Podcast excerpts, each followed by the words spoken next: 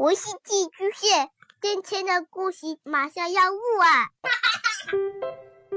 孩子的世界充满了色彩和欢乐，用有温度的声音讲你爱听的故事。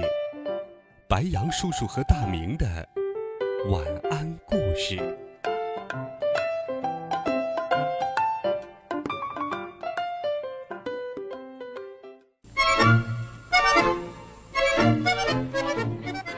小朋友们、同学们，大家好，欢迎收听白杨叔叔讲故事。今天，白杨叔叔继续给你准备了中国经典童话《小邋遢喝了坏老鼠下药的饮料，变得和老鼠一样大，接着被坏老鼠带到了地下的鼠王国。在鼠王国里，小邋遢被抓住了，并被带到了。鼠国王的面前，鼠国王闻着汽油的味道，决定告诉小邋遢自己的野心。我们继续来听第二集。鼠王过足了瘾。地球上共有多少人？嗯，七十多亿呗。呵呵呵，你可知道地球上有多少老鼠？邋遢大王挠了挠头，鼠宰相得意的回答：“呵呵呵，是一百六十万。”鼠王顺势追击：“我再问你，到下个世纪，人类将有多少啊？”“嗯，八十亿。”邋遢大王胸有成竹：“呵呵呵呵，可是我们老鼠将有四百亿。”超过人类四倍还多。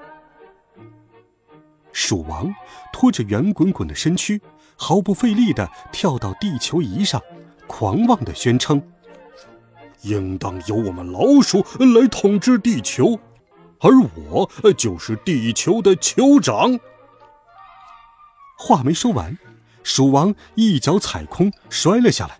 哎哎呀！邋遢大王被逗得哈哈大笑，哼，哈哈哈哈！鼠王很气愤，吹了一声口哨。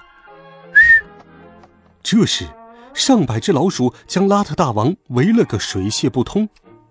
鼠王正色道：“我们老鼠不仅在数量上超过你们人类，而且全部服从我的指挥。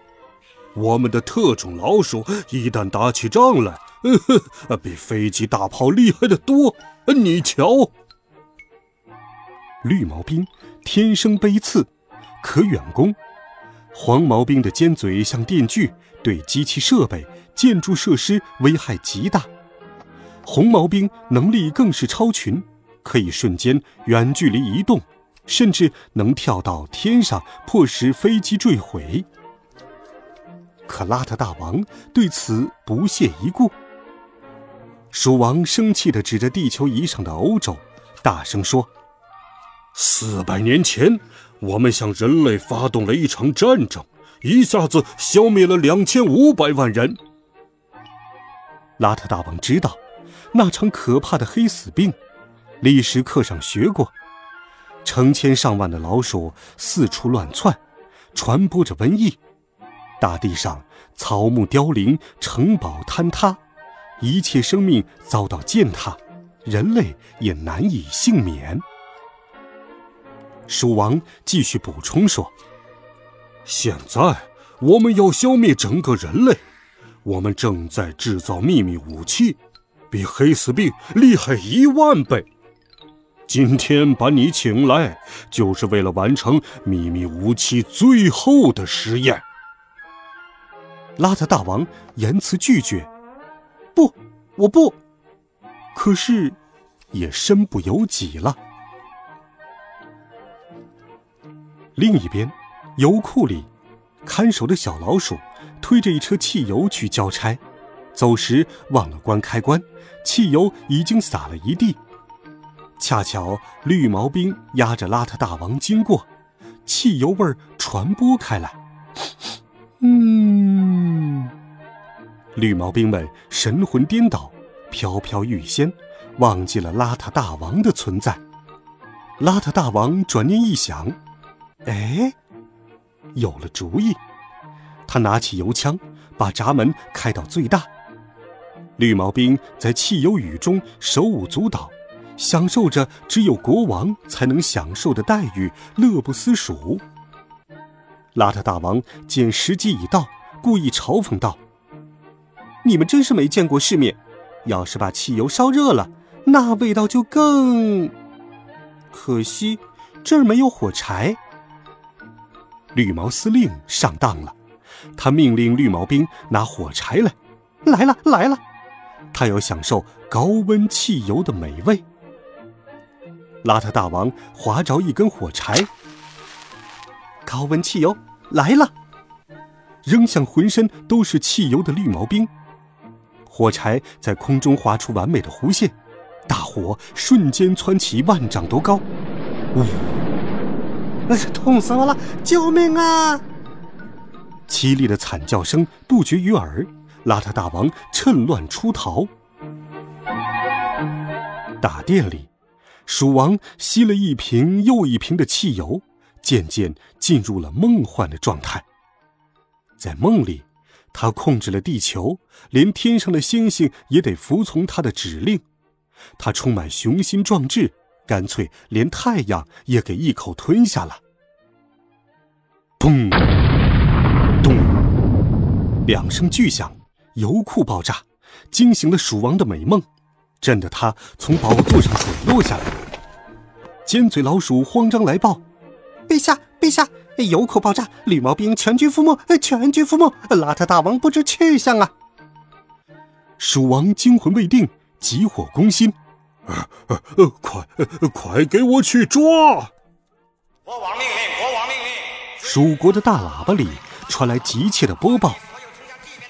国王命令，国王命令，追捕邋遢大王，追捕邋遢大王，关闭所有通向地面的出口。国王命令，蜀王这么大的追捕阵仗，闹得蜀民人心惶惶。邋遢大王逃命途中也受到了油库爆炸的波及，晕倒在一处山洞的香炉边。洞里摆放着吹奏声乐的泥塑。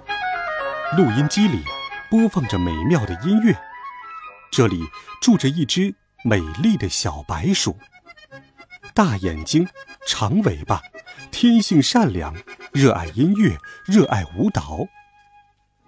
正当小白鼠跳得忘情时，突然发现香炉边有一个小男孩，他猜想这就是广播里要抓的邋遢大王吧？谁？是谁？微弱的声音响起。小白鼠拿来橙汁饮料给邋遢大王喝，他逐渐恢复了意识。邋遢大王睁开眼睛，抬眼一看，生气的推开了饮料。我我不喝偷来的东西。这不是我偷的。小白鼠低声说：“撒谎。”你们老鼠都是贼！这是我爸爸偷来的。善良的小白鼠很是委屈。你现在需要水，而我们老鼠王国只有阴沟里的臭水，叫我怎么办呢？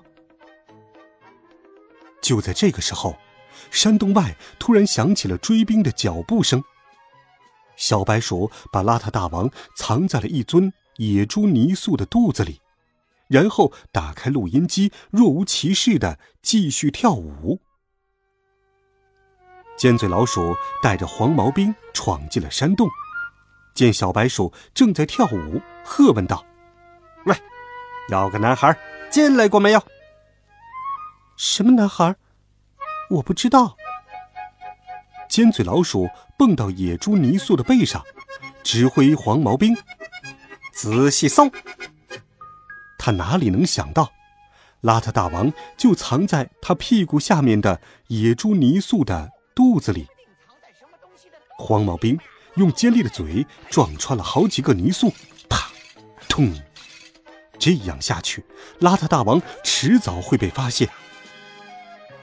小白鼠把录音机的声音调到了最大，想要干扰黄毛兵。震耳欲聋的乐声惹得尖嘴老鼠非常的生气，他一脚踹翻了录音机。搜查邋遢大王未果，黄毛司令下令到别的地方去找。黄毛兵们走了之后，邋遢大王将小白鼠的录音机重新修好了。喏，这样就修好了。小白鼠感激涕零。小白鼠告诉邋遢大王，他喜欢人类的世界，愿意和人类做朋友。哼，不许动！狡猾的尖嘴老鼠刚才根本没走，他偷偷躲进了香炉，把邋遢大王抓了个正着。小白鼠赶紧提醒邋遢大王逃走：“快跑，快跑啊！”邋遢大王躲到一尊被戳破的泥塑里藏了起来。黄毛兵找遍了整个山洞，也没有发现他的踪影。这邋遢大王怎么一眨眼就不见了呢？尖嘴老鼠贼眼珠一转，揪住了小白鼠的两只耳朵，一边撕扯一边道：“邋遢大王，你再不出来，我就撕掉他的耳朵！”小白鼠疼得咧嘴惨叫：“啊！”邋遢大王可不能见死不救，他窜起身从天而降，放开他！邋遢大王揪住尖嘴老鼠的耳朵，使劲的撕扯，尖嘴老鼠疼得嗷嗷直叫：“哎呀，哎呀！”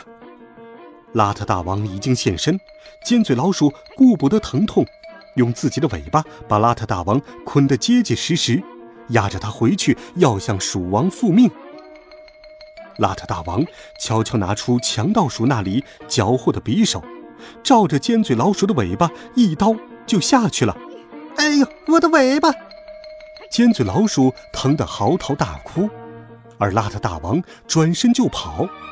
啊，给我追！黄毛司令气不打一处来，下令继续追捕邋遢大王。好了，孩子们，这一集白羊叔叔就给你讲到这里。温暖讲述，为爱发声，每天。白羊叔叔讲故事都会陪伴在你的身旁，我们明天见，晚安，好梦。